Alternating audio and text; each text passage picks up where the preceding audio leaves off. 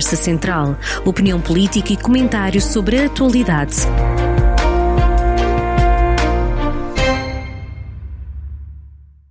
Eh, bem-vindos a mais um programa da Conversa Central e esta semana com António Leitão Amaro. Começamos por falar no IP3. O ministro Pedro Nuno Santos admitiu que, se tudo correr bem, as obras no IP3 estarão concluídas em 2025. Ora, já se falou em 2023, 2024. Anda-se aqui a empurrar as datas, porquê, na sua opinião? Olá, primeiro, é um gosto estar, estar de volta. Um, porquê é que se está a empurrar? Porque um, a consideração que este governo socialista tem pela região de Viseu é perto de nenhuma. Tem sido esta, aliás, a história, atrasos, atrasos e adiamentos, a história de todas as promessas eleitorais e projetos estruturantes que a região deveria ter tido nestes, uh, nestes anos de, de governo socialista que deviam ter acontecido. Deviam ter acontecido porque estavam programadas, muitas delas aprovadas com fundos europeus, financiamento de fundos europeus, e foram promessas eleitorais. Estamos a falar desde logo de coisas de, de, projetos e de investimentos na saúde, lembramos da radioterapia no hospital, o atraso nas obras na urgência do hospital, lembramos do, da, da, ferrovia, mas esta, uh, este tema da IP3 é, aliás, uh, já um, um embaraço socialista, porque cada vez que houve uma mudança de governo para o governo Partido Socialista, houve o cancelamento, o adiamento de, de, deste projeto. Lembra-se com, com, com o engenheiro José Sócrates. O projeto já estava, aliás, o procedimento concursal a andar e o governo socialista interrompeu. Aconteceu a mesma coisa com o António Costa. Portanto, aquilo que Pedro Nuno Santos nos veio dizer hoje, mais uma vez, é que eh, para o Partido Socialista a região de Viseu é uma paisagem que interessa pouco e isso é, é lamentável uh, e, é triste e é triste porque com isto e com este atraso sofrem as pessoas. Um, estes uh, vários anos, na melhor das hipóteses, 2025, disse agora o Ministro. Um, eu recordo que se não tivessem interrompido o procedimento concursal que estava a andar em 2015, nós já teríamos neste momento, um, a, a autoestrada uh, com a duplicação integral uh, em pleno funcionamento. Mas com, todos... com portagens. Repare, com portagens, uh, com portagens na autoestrada, mas a IP3 uh, como, como alternativa, com qualidade uh, reparada e, e mantida, não portajada. As pessoas pagam sempre, pagam por impostos ou pagam na portagem, mas neste caso havia uma solução não haveria uma solução não portajada e uma autoestrada em funcionamento. Teríamos as duas. Neste caso, temos uma IP3 uh, toda travada, com interrupções sucessivas, com desvios, com a vida que é transformada num inferno para quem tem que fazer aquela viagem por muitas vezes diariamente, seja por razões de ir trabalhar, seja porque é uma empresa e tem que fazer entregas, seja porque eu diria que são os que sofrem mais de todos, têm que ir para o hospital em Coimbra por uma urgência ou porque só ali é que o governo quer investir eh, em certos serviços e certas especialidades. E, portanto, estas pessoas, os doentes, os trabalhadores, os bombeiros, os empresários, os camionistas, que têm sucessivamente sofrido com uma, uma estrada que podia ser uma autoestrada, que podia ser uma estrada duplicada,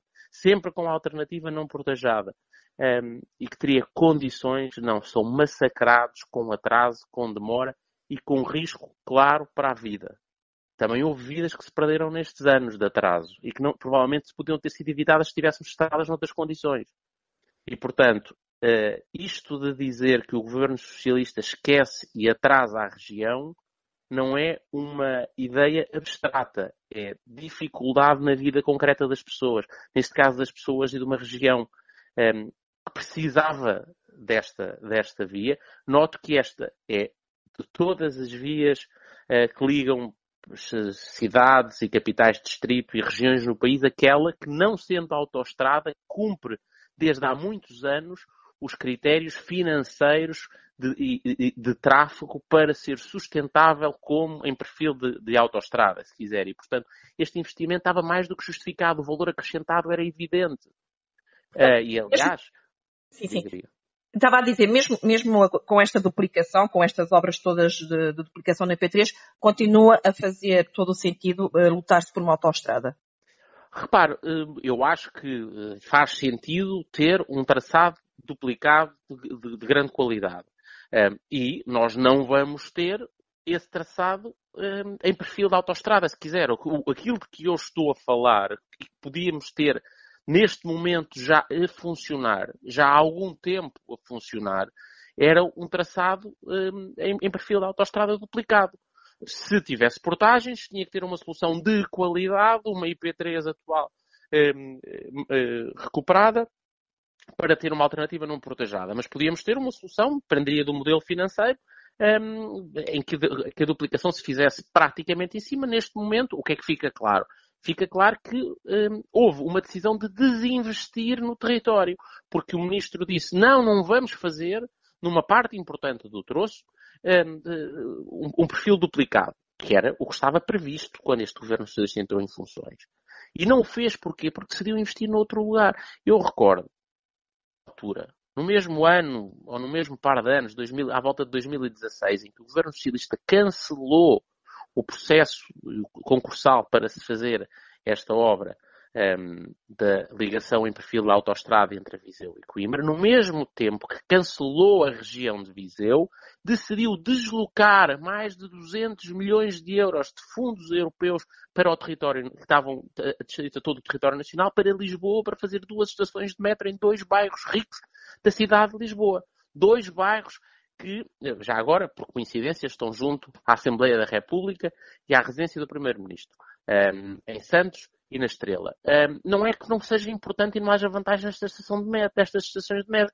Agora, ter trocado a prioridade à região de Viseu, à única ligação te, de qualidade que existiria entre Viseu eh, e Coimbra em condições eh, de segurança e qualidade para o trânsito rodoviário, pessoas e de mercadorias. Ter trocado isso, designadamente por duas estações de metro em, dois em, em, em bairros ricos da cidade de Lisboa, onde já existe tanto e tudo, parece-me sinceramente uma decisão de uma tremenda injustiça um, ehm, para com a nossa região de Viseu.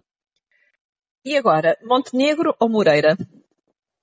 Uh, portanto, eleições do PSD, dia 28 de maio. Uh, eu acredito sinceramente que a escolha é, é, é Luís Montenegro. Eu conheço muito bem os dois. Um, o PSD tem sorte um, de voltar a ter, eu diria, um, vários anos depois, uh, mais de uma década depois, um debate e uma corrida eleitoral entre pessoas de, de, ambas de grande qualidade e de grande presente e futuro para o país. Eu conheço bem ambos, trabalhei com ambos, em, com um no governo, com outro um, no Parlamento como seu vice-presidente um, e uh, a avaliação que eu faço comparativa, vendo a ambos qualidades, vendo, vendo-lhes perfis bastante diferentes, é que o Luís, o Luís Montenegro é um, aquilo que o PST precisa neste momento. Precisa de fazer uh, algumas coisas e elas são essencialmente uma profunda reforma interna para voltar um, a falar para os cidadãos sobre os problemas que os afetam, sobre a vida real deles, mostrando a diferença relativamente ao projeto socialista. O foco do PSD é ser alternativa ao PS. Não é estar a perder-se em discussões sobre o seu posicionamento ideológico, sobre o posicionamento de outros partidos da, direita. Nós, o nosso lugar do PSD no país e na democracia portuguesa é ser a alternativa ao Partido, ao partido Socialista. E basta ver, aliás, esta, esta campanha interna para mostrar que há um candidato, que é Luís Montenegro, que está claramente focado em construir essa alternativa. Essa uma alternativa é feita de oposição, de apontar os erros, um, aquilo que está mal, dar voz ao descontentamento das pessoas. Portanto, há uma parte de oposição, de crítica uh, e de voz ao descontentamento. Montenegro, Luís Montenegro faz provavelmente isso como poucos políticos em Portugal o fazem, a sua capacidade demonstrada uh, e esta campanha está a mostrar, creio eu, também, para quem tem estado a acompanhar, estado a acompanhar ehm, essa sua capacidade de fazer essa oposição, essa diferenciação, esse combate aos falhas, às falhas, aos erros do socialismo. Eu falei de, de alguns deles há pouco que tocam à nossa região, mas há tantos que estão a atrasar o país.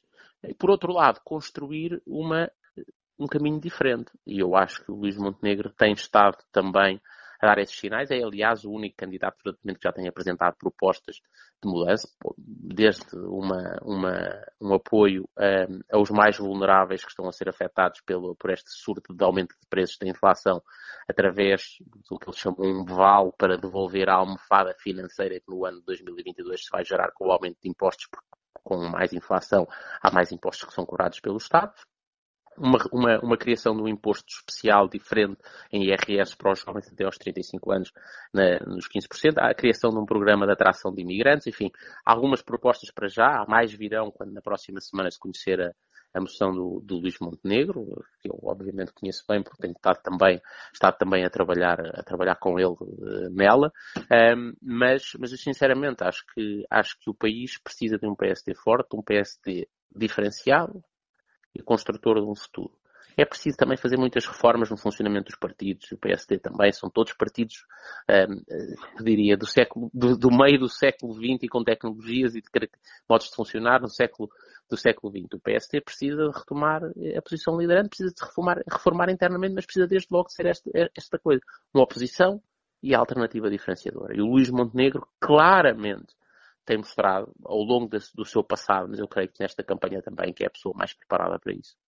Eh, é um ciclo que se abre, que quer seja com Montenegro, quer seja com Moreira, eh, é um ciclo que se abre no, no PSD e aqui em Viseu também tem que, tem que haver novos protagonistas, até porque também vai haver eleições. Quem poderão ser aqui os novos protagonistas em Viseu? O, o, o PSD, eh, felizmente, ao longo dos últimos, eu diria, da última década, tem em Viseu preparado uma transição geracional com muita consistência. Hum, isso, aliás, deu frutos já na última eleição um, autárquica, com uma recuperação de mandatos e de, e de câmaras lideradas uh, pelo PSD. Um, isso acontece porque, em tempos, desde logo começando com, com, com, com Mota Faria, mas depois muito este processo de transição geracional liderado pelo, pelo, pelo Pedro Alves, eh, que agora vai, vai, vai terminar as suas funções como Presidente Distrital, eh, lançou um novo, um novo, um novo quadro de, de valores. E note que tem uma coisa interessante.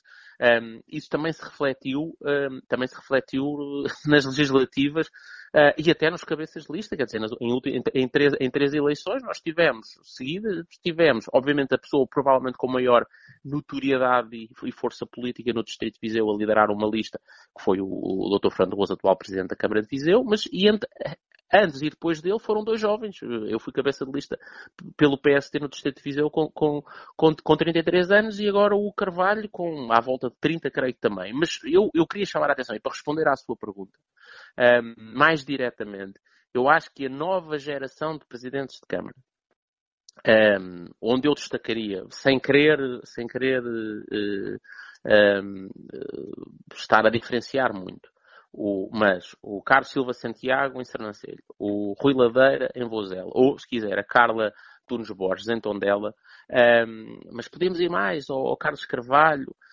um, em Taboaço, são, são, são, são tantos bons exemplos, vários já presidentes de Câmara, um, o João Valério agora em Oliveira de Frades, mas,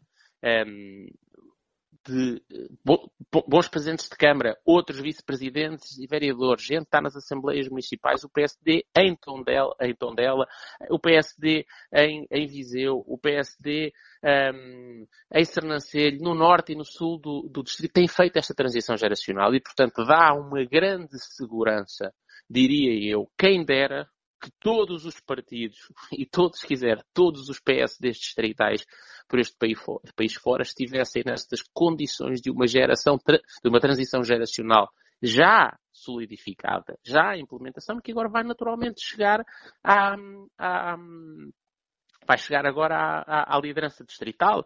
Agora, isto não, não significa que não haja pessoas com mais experiência que sejam autarcas de grande qualidade. Quer dizer, há pouco falei do Fernando Cruz, mas o um, Francisco Lopes em, em, em, em, eh, em Lamego ou o Valdemar em Tarouca são outros exemplos. Quer dizer, eu não queria esgotá-los todos, mas um, há, há, há excelentes exemplos de lideranças autárquicas. E esta combinação de experiência destas pessoas que continuam envolvidas a, a, a participar uh, e desta nova transição geracional, eu diria, dá-me uma enorme segurança. Eu devo lhe dizer, eu estou bastante mais seguro um, ehm, de que, o, de que em Viseu o PSD já fez o caminho que tinha que fazer um, ehm, de transição do que relativamente ao PSD Nacional. O PSD Nacional vai-se ver agora se fazemos essa transição geracional. Se damos esse salto, se nos modernizamos, se nos sintonizamos com as pessoas, um, ehm, se voltamos a falar, aqui o empresário que está esmagado com, com impostos e com, e, e, com burocracia, que o Estado não lhe larga a perna e não o deixa investir, crescer uh, e exportar mais. Os trabalhadores esmagados com salários baixos e, IRS demasiado elevados. Os jovens que não conseguem um, ehm, ter um trabalho, empregos com, que não sejam super precários e com salários baixíssimos e por isso não conseguem ir lá casa. Todas essas pessoas que hoje vivem mal, as pessoas que, têm que sofrem porque não conseguem aceder à, à, à saúde, não têm dinheiro para, para pagar o, o, seguro de saúde, não, não são daqueles 4 milhões de portugueses que eu tenho dinheiro um, ehm, para pagar o seu seguro de saúde privado ou a empresa deles ou a, são funcionários públicos e a ADS é paga. Os outros 6 milhões que, que estão excluídos um, ehm, ou dificultados no acesso à saúde, essas pessoas precisam que o PSD seja a voz delas.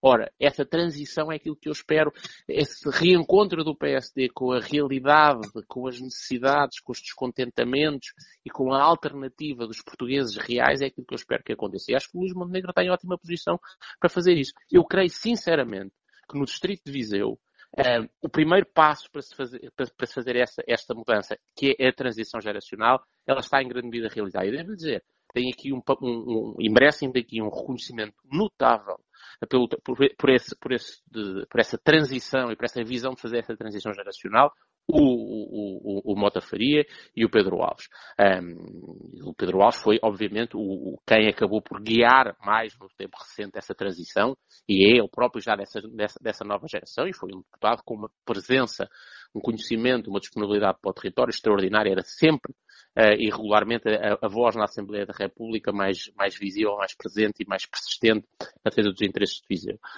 Agora lá estão outros, farão seguramente o melhor para, para defender a nossa a nossa região, eu acho que há, há, há, esperança e eu estou sinceramente otimista pelo o, o, o, presente e sobretudo o futuro do PST. Obviamente no Distrito de Viseu, mas também no, no país.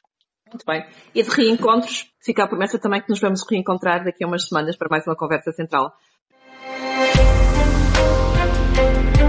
Conversa Central, a análise reconhecida que interessa à região. Conversa Central, na rádio a cada sexta-feira, com repetição ao fim de semana.